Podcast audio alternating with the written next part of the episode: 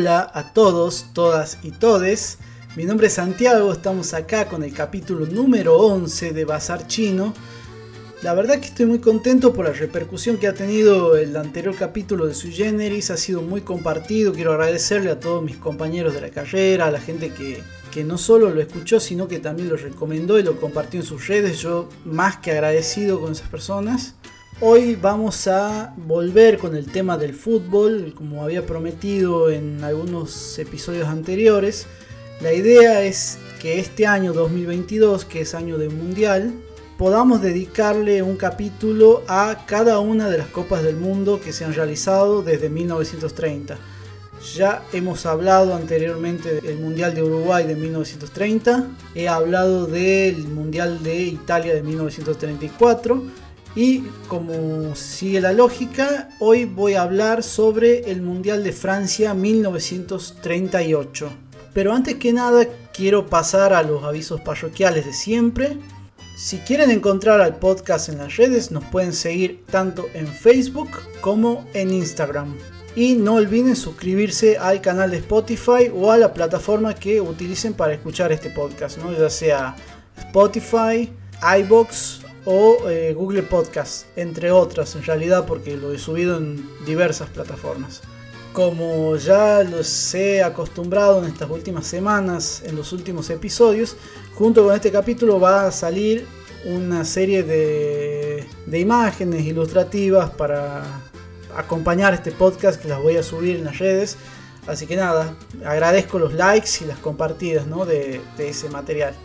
Bueno, vamos a meternos ya de lleno en este episodio, en el tema que nos trae hoy aquí, que es el Mundial de Francia 1938.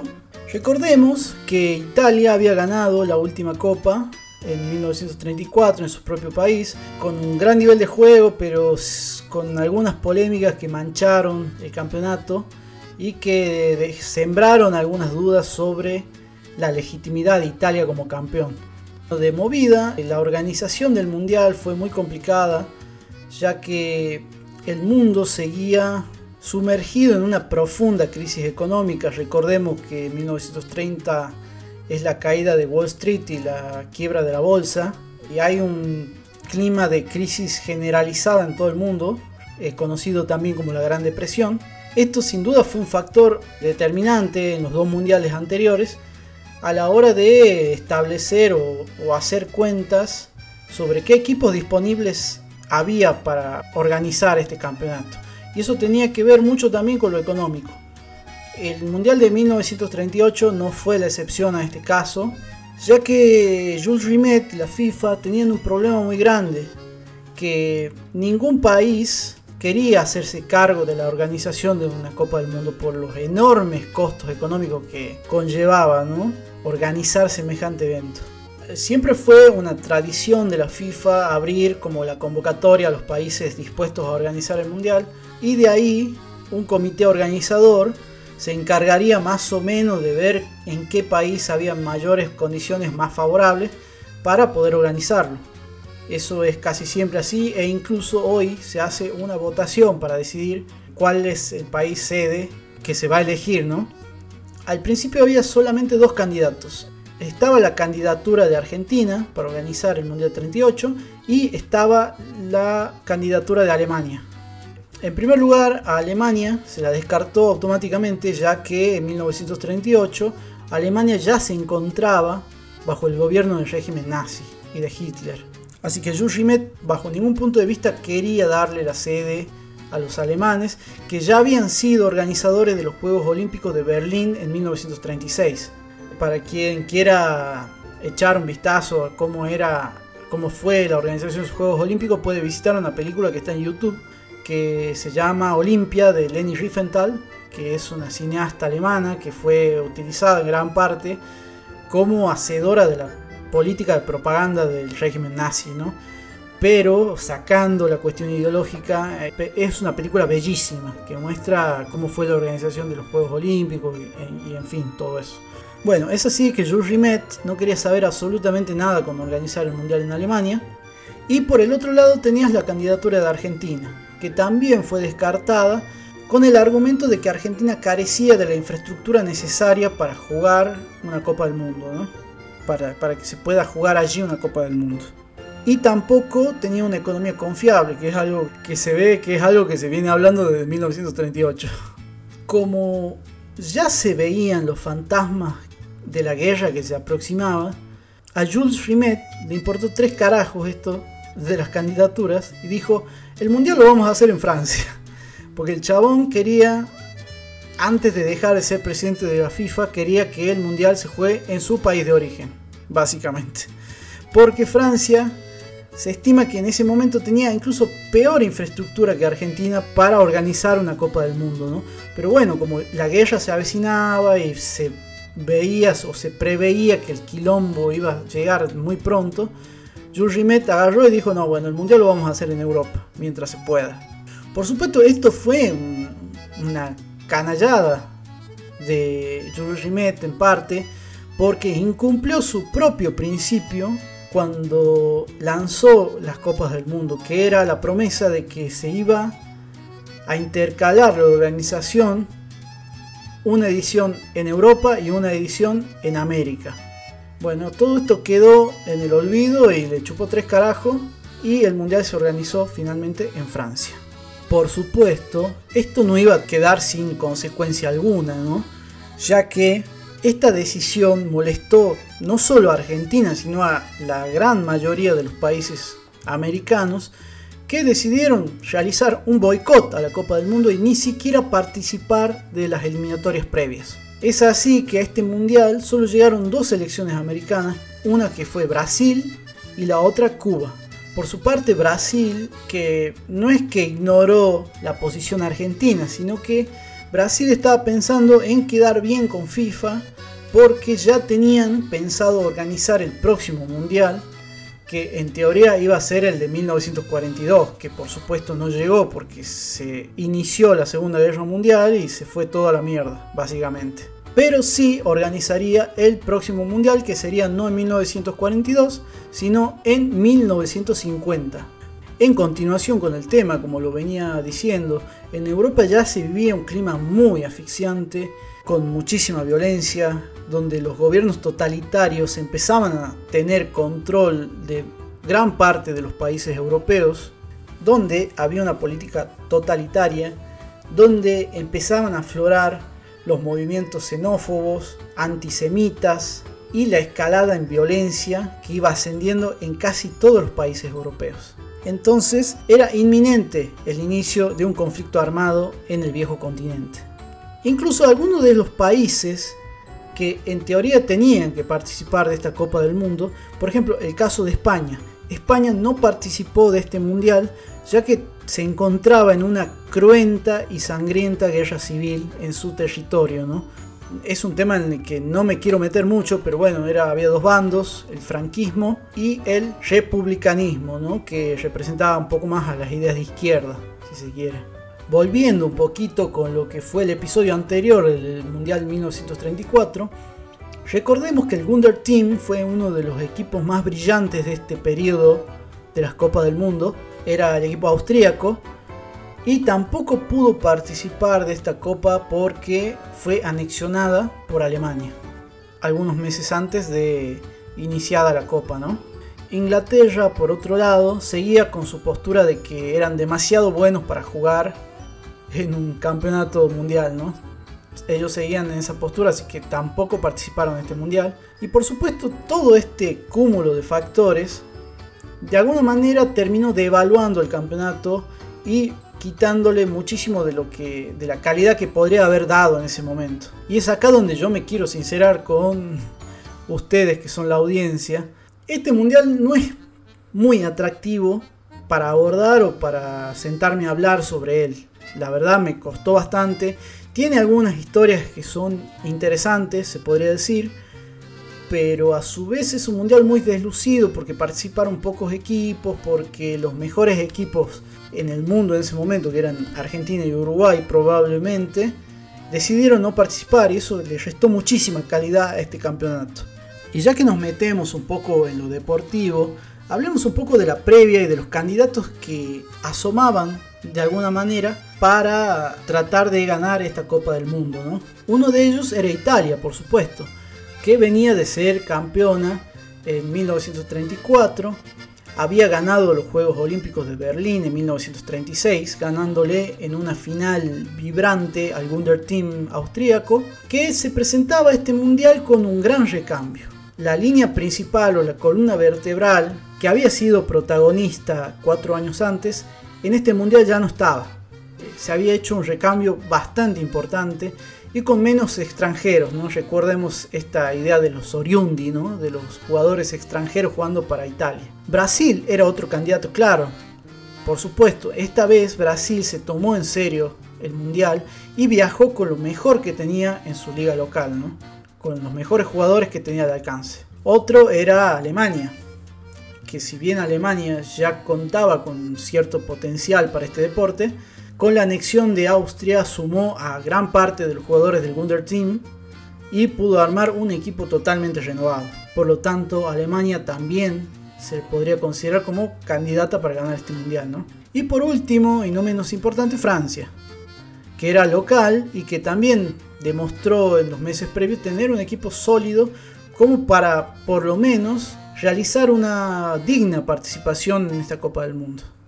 Como lo veníamos mencionando hace un momento, el local, Francia, no disponía de grandes estadios para organizar este torneo, ¿no? Por lo que tuvo que construir en tiempo récord varios estadios y remodelar algunos que ya tenía. Bueno, es el caso de que en un año pudo construir en tiempo récord un estadio entero y otros nueve que fueron reacondicionados incluido el estadio de Colombes, el mítico estadio donde se jugaron tantos partidos míticos de esta etapa ¿no? del fútbol, y donde también se iba a jugar la final de este torneo. Bueno, de igual manera, este campeonato quedó muy por debajo del de 1934 en cuanto a la infraestructura, en cuanto al nivel de juego. Italia había construido muchísimos estadios con tribunas de cemento, lo cual no deja de ser una decisión totalmente contradictoria de la FIFA en ese momento como nos tiene acostumbrados desde casi siempre, básicamente. En este mundial se empezó a implementar algo que se quedaría por el resto de la historia de los mundiales, que es la FIFA incentivando a las selecciones a que participen en el mundial, haciéndose cargo del viaje y de la estadía de los equipos, ¿no? Y de la sede donde cada equipo se iba a quedar, ¿no? Para hacer el entrenamiento y todas esas cosas que se suele hacer todo el tiempo. Bueno, algunas de las novedades que trajo esta Copa del Mundo en cuanto a lo estético, en cuanto a la ropa, la indumentaria, fue la aparición de las primeras rodilleras para los arqueros que a simple vista en las fotos y en los videos parecen que eran muy incómodas, muy aparatosas, ¿no? Bueno, en este mundial se introducen las primeras rodilleras de arqueros. Y acá también se introduce lo que sería el primer balón o la primera pelota pensada para un campeonato del mundo. Es un invento argentino y me pongo de pie y nos ponemos derechos para escuchar el himno nacional argentino. Porque, bueno, esta pelota fue un invento de Luis Polo, Antonio Tosolini y Juan Balbonesi, quienes se les ocurrió que se podía hacer la primera pelota sin tiento con una válvula donde se pudiera inflarla, como lo conocemos actualmente. Era más liviana y era muchísimo menos dura que la anterior, que, con la que se había jugado los mundiales pasados, ¿no? O sea, cabeceando esta pelota por lo menos vos tenías la garantía de que no te iba a arrancar el cuero cabelludo en el intento. Entonces, en ese sentido fue un gran avance y fue la primera pelota pensada. Recordemos el incidente de la final de 1930 donde cada equipo salió a jugar con su propia pelota, ¿no? Bueno, los organizadores pensaron en este caso de para que no haya más polémicas con respecto a este tema, todo el campeonato se iba a jugar con la misma pelota. Y esa es una tradición que se conserva hasta el día de hoy, no solo en los mundiales de fútbol, sino en todos los campeonatos del fútbol que existen actualmente. Bueno, continuando un poco con lo que respecta a los aspectos deportivos de este mundial, el sistema táctico que seguía imperando en el mundo era la WM de Herbert Chapman, que también es un capítulo al cual le hemos dedicado. Bueno, los sistemas seguían siendo los 235 tradicional de la WM, salvo Italia y Suiza empezaron a meter, si se puede decir, las primeras modificaciones al esquema, empezando a pensar en la libertad de movimiento dentro de un esquema y de la transformación dependiendo de lo que va pasando o transcurriendo en el partido. ¿no? Tenemos el caso de Italia y de Suiza, pasaban de jugar a un 2-3-5 a un 3-2-5 o a un 4-2-4, ¿no? con rápidas transiciones, con un juego pensando en la recuperación y en el contragolpe. O sea, empezamos a asistir a las primeras grandes modificaciones tácticas y sobre todo a la dinámica dentro de un partido, ¿no? O sea, que un entrenador, dependiendo de cómo va el resultado, diga, bueno, nos retrasamos un poco salimos más. Esas cosas se las empieza a ver ya en este mundial y de la mano de Vittorio Pozzo, que era el entrenador italiano, y de la mano de Karl Rappan, que era el entrenador suizo.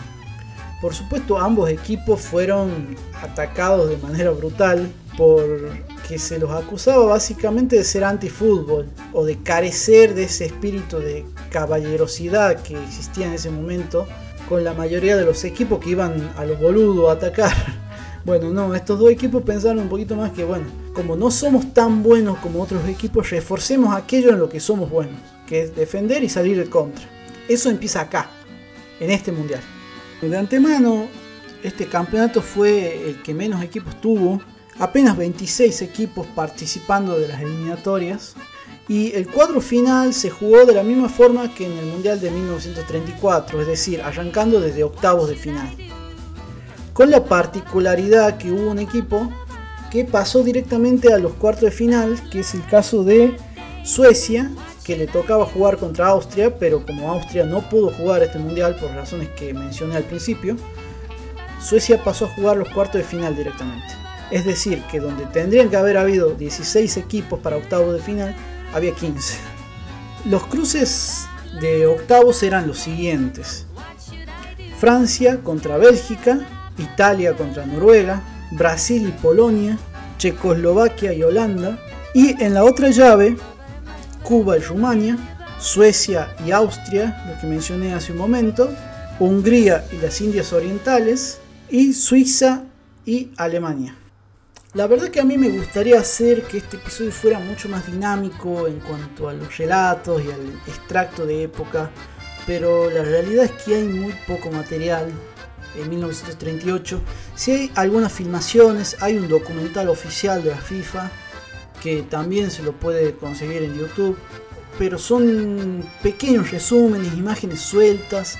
Por ahí hay algunas imágenes de la final, pero para el Mundial 1950, que es el próximo que nos toca, ahí sí voy a meter más material de archivo, más eh, relatos y sonidos de ambiente de ese momento. Y eso va a ser mucho más interesante. Pero por ahora se van a tener que conformar con mis relatos de lo que se puede conseguir en las crónicas, ¿no? de lo que fue ese momento eh, la Copa del Mundo de 1938. La Copa inició el 4 de junio de 1938. Suiza y Alemania jugaron el partido inaugural que estuvo teñido de muchísima polémica. Mientras sonaban los himnos, el equipo alemán hizo el saludo fascista o saludo hitleriano o saludo como se les dé la gana llamarlo y recibió la silbatina y el abucheo de todo el estadio. Esto por supuesto calentó el ambiente y toda la cancha pasó a alentar al equipo suizo para que elimine a los alemanes, ¿no? De alguna manera. En la previa, en los papeles, Alemania tenía todo para clasificar, tenía un gran equipo sumado a algunos de los restos del Wunder Team austríaco, ¿no? Pero Suiza era un equipo de acero, realmente. Con un gran entrenador como Karl Rappan, que era austríaco precisamente, y fue o se puede considerar el inventor del catenaccio, ¿no?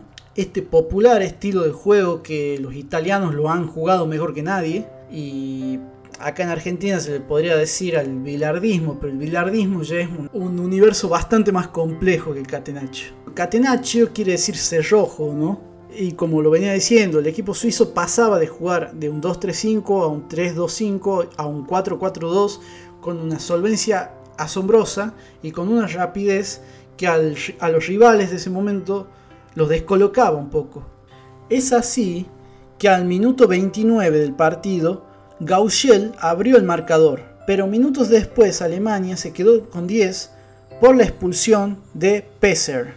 Abelgen tercero empató para Suiza al minuto 43 y el partido terminó en empate. Bueno, como ustedes saben, en ese momento no había definición por penales, por lo tanto, el partido se volvió a repetir o al día siguiente o dos días después, pero no mucho más. Y por supuesto, el equipo suizo fue recibido como héroe por la hinchada local francesa. En la revancha, en la revancha, Alemania empezó ganando 2 a 0 con goles de Hahnemann y Lorster al minuto 22 y al minuto 8 de juego. Pero rápidamente el equipo suizo descontó al minuto 42 con Walaszek. Bickel empató al minuto 64 y en 3 minutos Abelgen tercero metió dos goles en el minuto 75 y en el minuto 78. Contra todo pronóstico, Suiza le pegaba una patada en el ojete a Alemania y le ganaba a los nazis por 4 a 2 y pasaba a los cuartos de final lo que significó el papelón de la Copa del Mundo, no solo por el gesto del equipo alemán, sino también por las grandes posibilidades que tenía de ganar la Copa y al final se terminó volviendo en primera ronda. Así que de alguna manera se hizo justicia divina y Suiza pasó a los cuartos de final. Bueno, el siguiente partido fue entre Hungría y las Indias holandesas. Recordemos que era la primera participación de las islas holandesas, también conocida como Indonesia, ¿no? Por supuesto, Hungría no tuvo piedad de las Indias holandesas y le ganó 6 a 0 y avanzó a los cuartos de final. El tercer partido de octavos lo protagonizaron Cuba y Rumania. Increíblemente los papeles se esperaba que Rumania iba a pasar de ronda bastante fácilmente. Sin embargo, pudieron hacer un gol recién en el minuto 38. Gol de Kovaci. Sin embargo, Socorro y sí, no es chiste, así se llamaba, Socorro empató en el minuto 41, poco después. Manguiña puso el 2 a 1 para Cuba y Brucati empató para Rumania casi en el final del partido, en el minuto 88. Por lo tanto, esto quería decir que iban a jugar un alargue, ¿no? Bueno, el tiempo extra fue muy parejo. Cuba consiguió el 3 a 2 en el minuto 93 con gol de Magrina y Dubai puso el 3 a 3 para Rumania, empatando este partido, ¿no? Bueno, por lo tanto, Rumania y Cuba iban a tener que volver a jugar en un partido de desempate. En el desempate, Rumania se adelantó con gol de Dubai en el minuto 28, pero Socorro y Fernández lo dieron vuelta y eliminaron a Rumania 2 a 1. En el siguiente partido, el local Francia jugaba contra Bélgica, ganó 3 a 1 con total comodidad y hasta ese momento era el equipo que mejor había jugado. Y este partido se lo recuerda por otro hecho, ya que fue la primera vez que el seleccionado francés pondría un jugador procedente de alguna de sus colonias. En este caso fue Raúl Diagné, procedente de la Guayana francesa, que esta es una tradición muy marcada de la selección francesa que la acompaña desde ese momento alinear jugadores extranjeros, ¿no? De alguna manera, o que procedían de sus colonias. En el último partido de la llave, a Italia le tocaba su debut contra Noruega. Como lo había mencionado hace un momento, Italia había hecho un recambio importante en su equipo desde 1934 y lo renovó con la base del plantel campeón olímpico de 1936.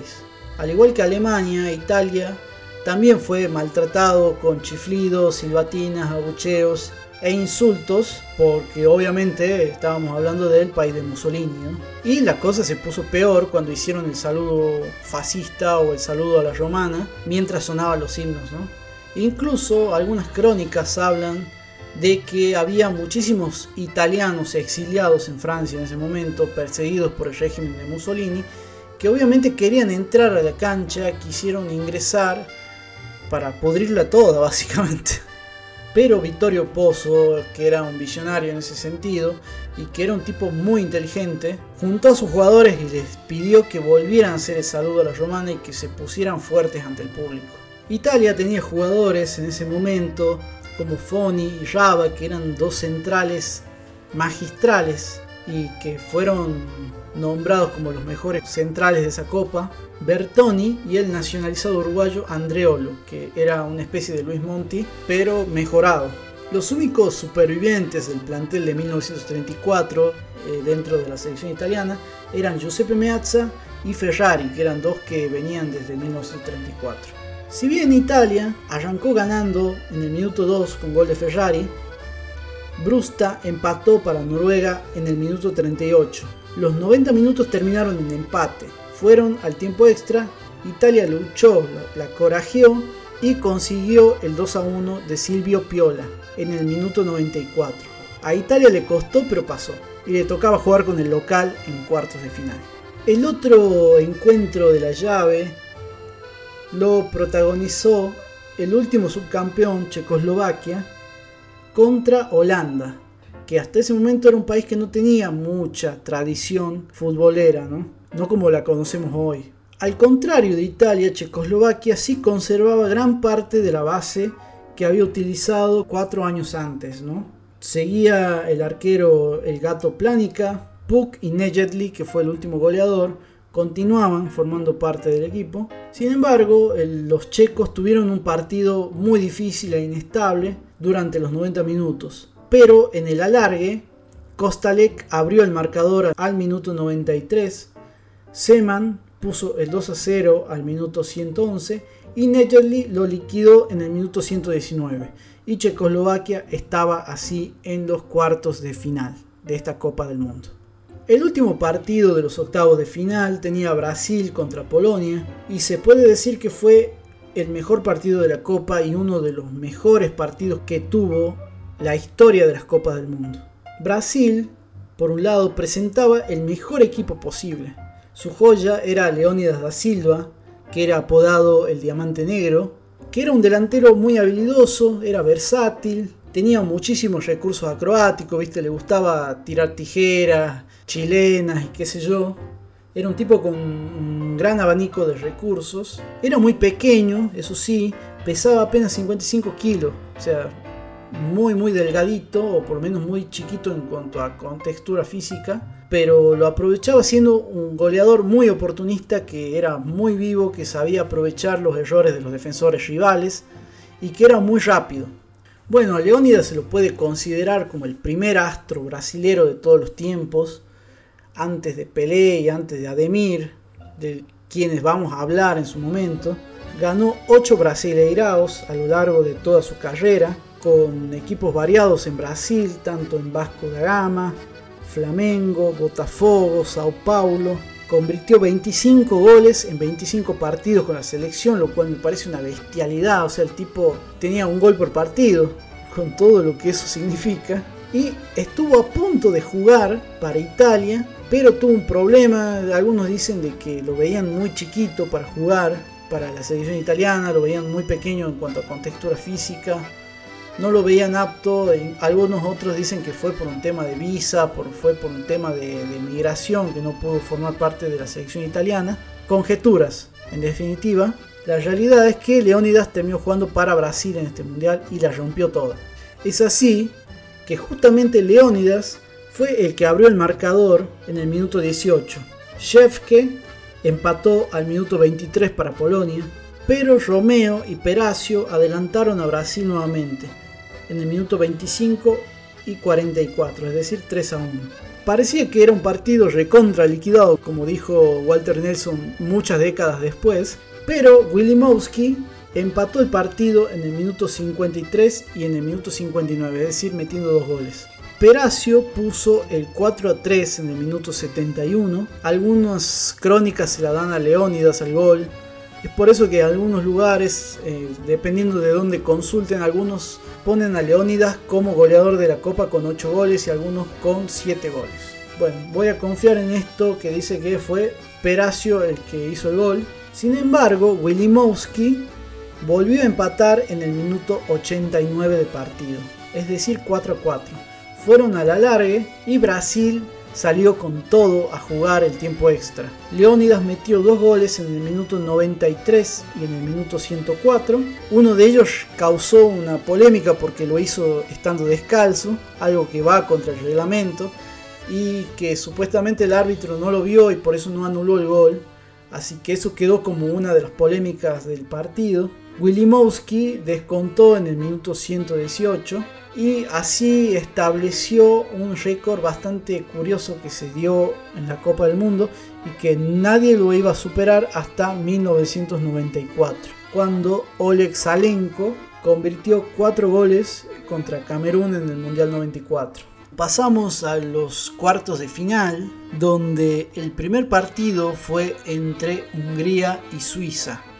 Los suizos por supuesto venían como verdaderos héroes tras eliminar a la Alemania nazi y tenían todo el apoyo de los locales. Pero eso no alcanzaba por supuesto para ganarle a Hungría que tenía un gran equipo que se fue haciendo cada vez más fuerte partido a partido a medida que iba pasando la copa. Hungría no solo era mejor, sino que estaba mejor descansada, ya que los suizos habían tenido un partido durísimo contra los alemanes, un doble partido. Es así que Sarosi metió el 1-0 para Hungría en el minuto 40 y Schellinger en el minuto 90 cerró el resultado y redondeó un 2-0 en favor de Hungría que avanzaba a las semifinales. En el segundo partido se encontraron Suecia y la sorpresa que resultó ser Cuba que había eliminado a Rumania. Como lo había mencionado, Suecia había pasado de ronda gracias de alguna manera a Alemania por haber anexionado a Austria y le tocaba jugar contra Cuba. Por supuesto, para Suecia esto fue un trámite de lo más fácil porque le ganó 8 a 0 a Cuba y avanzó y se metió entre los cuatro mejores de este campeonato.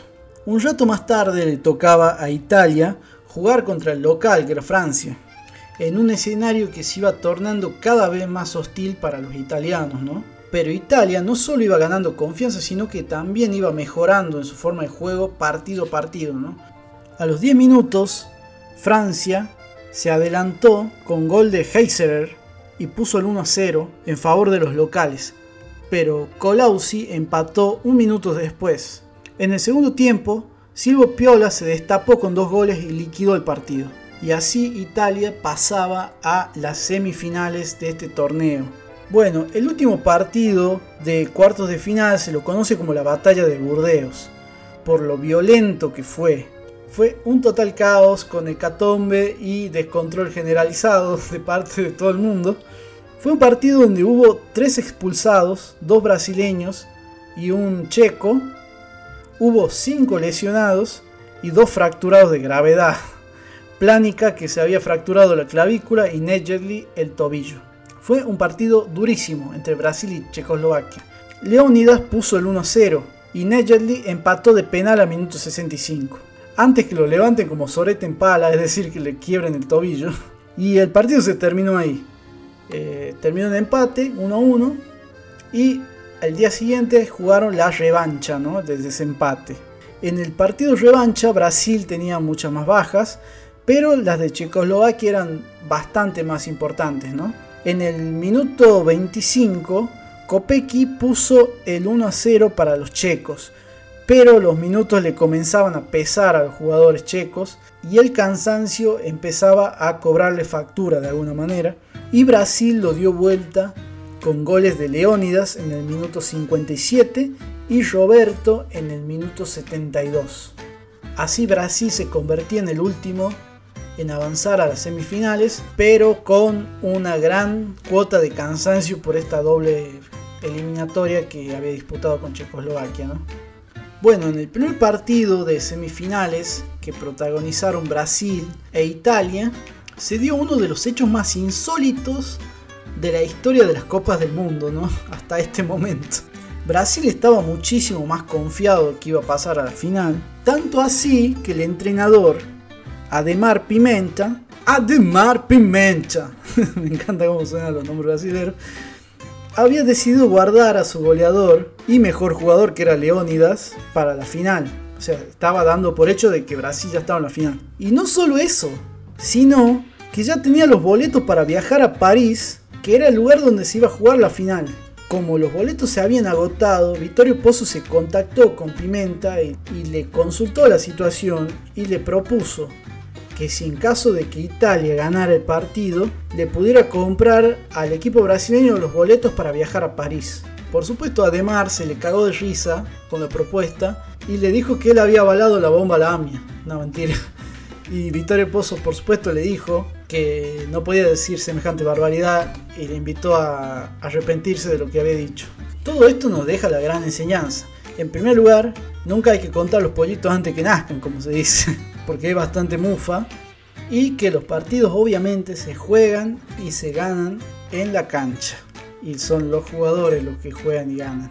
Bueno, Brasil jugaba un fútbol muy lindo, muy estético, con toques y transiciones rápidas y con un gran juego asociativo y con jueguitos y malabares y qué sé yo, pero lento e ineficaz. O sea, puro toqueteo intrascendente que no generaba absolutamente nada.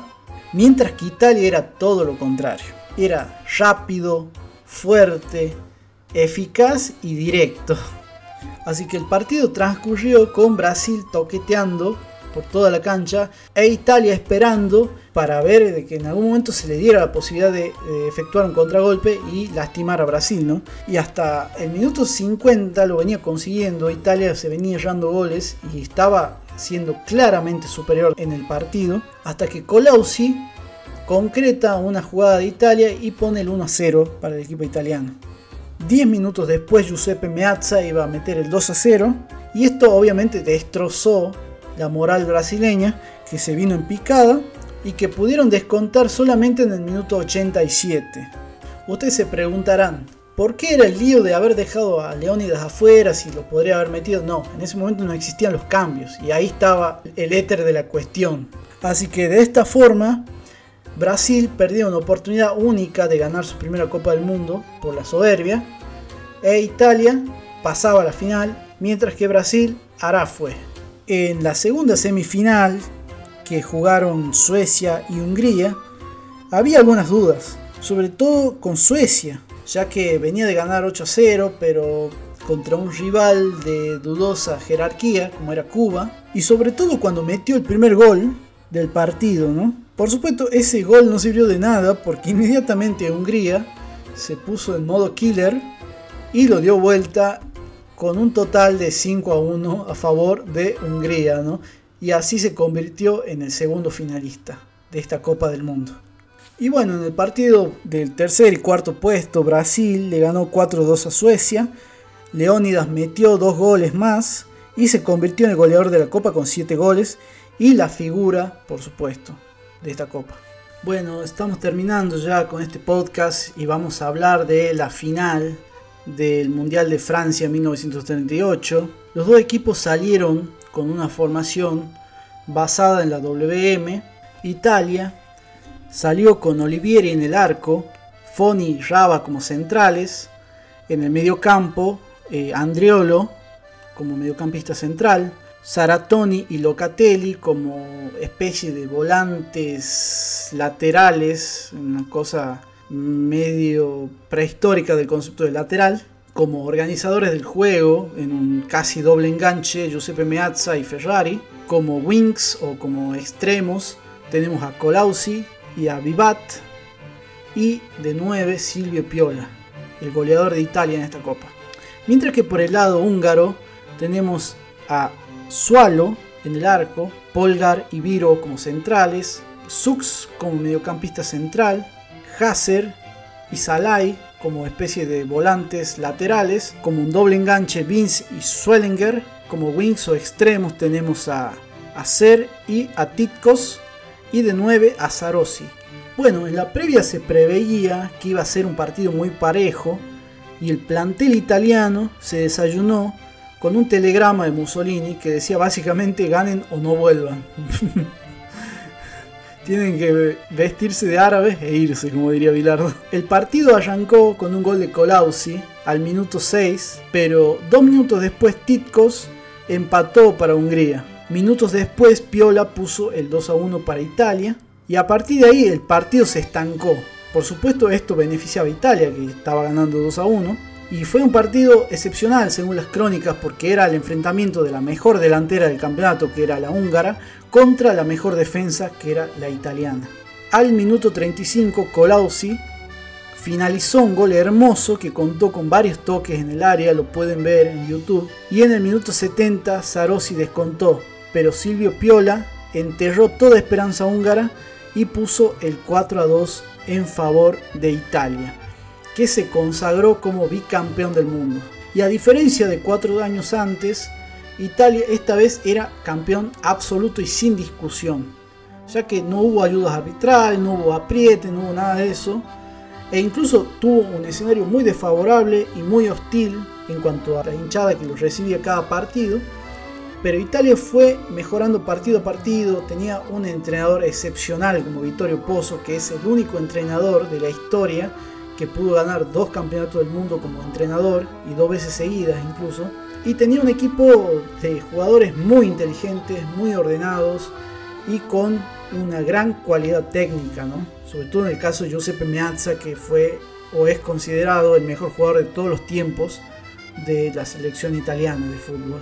Por supuesto, así pasó este mundial y la fiesta duró muy poco, porque un año después o algunos meses después, en 1939, estallaría la Segunda Guerra Mundial y no habría más mundiales hasta 1950.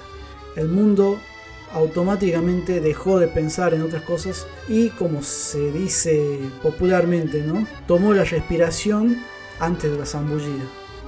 Bueno, eso fue todo por hoy. Yo solamente quiero agradecer a toda la gente que escucha el podcast, que comparte, que da likes a los posteos. La verdad que lo hago con muchísimo sacrificio porque esto lleva muchísimo laburo y hay algunas cosas que me gustan más, hay otras cosas que me gustan menos. El manejo de las redes sociales, por ejemplo, es algo que no me gusta para nada, pero bueno, trato de ponerle onda en el tiempo que tengo disponible. Y de paso aprendo una que otra cosa o sobre todo relacionado a los secretos de la edición, ¿no? Así que nada, bueno, mi nombre es Santiago, me despido de todos, todas, todes. Y esto fue Bazar Chino. Nos estamos encontrando en el próximo episodio de este podcast. Muchísimas gracias a todos. Y no olviden que pueden encontrar a Bazar Chino Podcast tanto en Facebook como en Instagram. Para quienes deseen hacer algún tipo de contribución, diríjanse al perfil de Instagram del podcast en las historias destacadas y ahí podrán encontrar el link para realizar su contribución en cafecito barra app. Y no olviden suscribirse al canal de Spotify o la plataforma que utilicen para escuchar el podcast.